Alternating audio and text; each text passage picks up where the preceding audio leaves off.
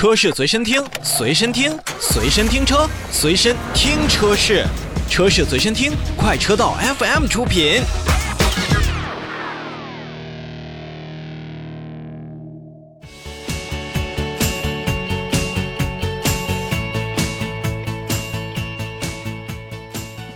虽然疫情呢给整个的汽车行业带来了不小的影响，那各个厂家呢也是因为缺芯片，导致了不少车型暂停了生产。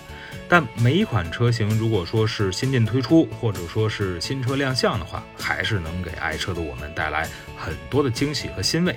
当然了，如果这些车型本来就有故事、有经历的话，那就更好了。所以呢，今天的新车来了呢，就跟大家首先聊聊这两款新车。虽然是刚刚发布，离我们还算比较远，甚至我们连有的动力的参数还不知道，但是憧憬一下还是可以的。说起日产啊，咱们网友包括咱们的听众朋友，最多想到的应该就是现在的奇骏了。没办法，这台奇骏现阶段真的实在话题度太高了。不过熟悉日产品牌的。朋友们一定会知道 GTR，也熟悉 Skyline 天际线，当然了，还有 Z 车型。之前呢，日产全新一代的 Z 车型进行了全球首发，而作为著名选手 370Z 的后续车款，这 Z 车型实在让我们等待的时间有点长了。如果说您第一时间记不起 370Z 的模样也没有关系，可以去好好看一看《速度与激情》的，算是番外篇吧，《东京漂移》里边反派人物 DK 的车型 350Z。那可是作为三七零 Z 的前身啊，这日产的 Z 车型还真的是在那个时候让我们开始熟悉的。当然了，还有很有名的湾岸的 Midnight 当中的卡通形象的恶魔之 Z 的车型也是如此。哎，刚才所提到的这些都是日产 Z 系列给我们留下的初代的印象。全新发布的日产 Z 车型呢，整体造型和车身的比例可以说与之前的日产的三七零 Z 呢改变不大。那外观的最大变化就是将前进气格栅以及头灯的造型，哎，给进行了一些组合或者说是改变。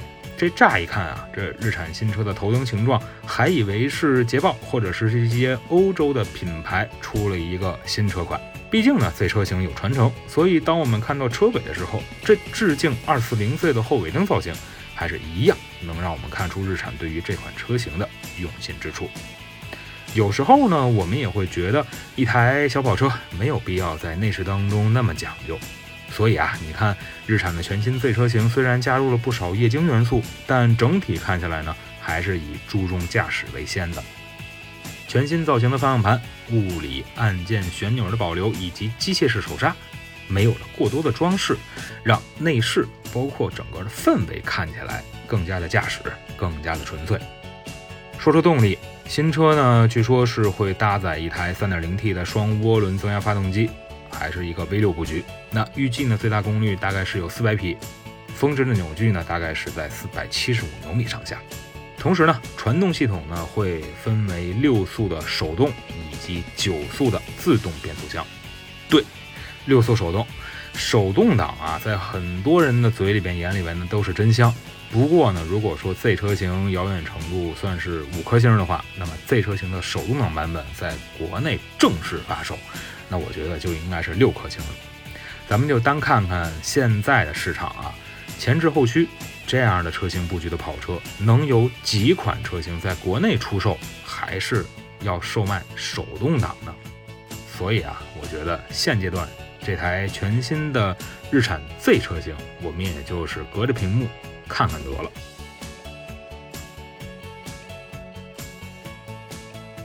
说完了 Z 车型呢，咱再聊一聊梅赛德斯奔驰。日前呢，梅赛德斯奔驰发布了旗下全新的奔驰 C 级的 All Terrain 全地形车型的官图。那据称呢，这款实车在今年九月份的慕尼黑车展上会有亮相。之前呢，我们看过奔驰的 C 旅行，也见过奔驰更高级别的猎装车型。但是这个全地形车型又是什么来路呢？其实很简单啊，如果说是换成奥迪品牌的话，这就是奥迪 A4 的 Allroad。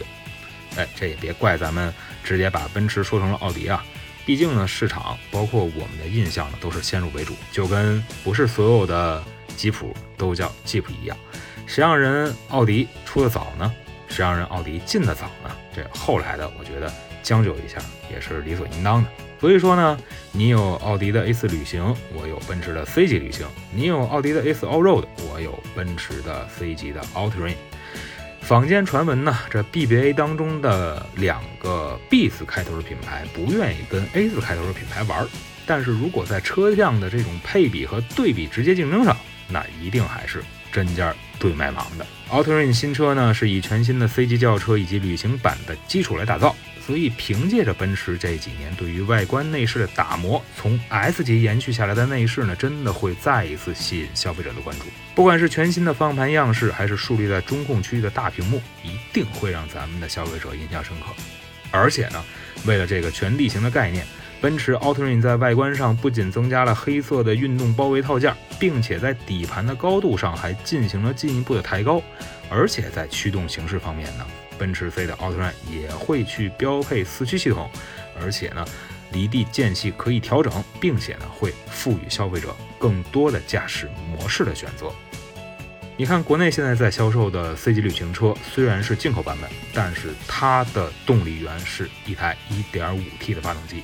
好在呢，这款全巨型的奔驰 C 级车型并没有延续这个所谓的优良传统。那动力方面，这一台的全新的奔驰 C 预计会搭载 2.0T 加48伏轻混系统这样的组合。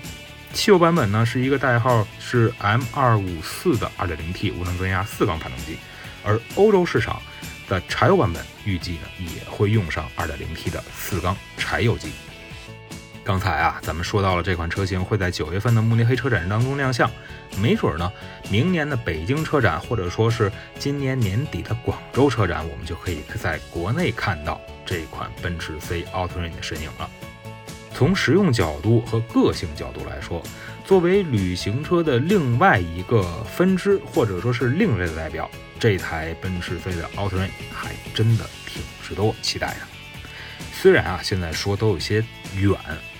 真的盼望着这两款新车都如约而至吧。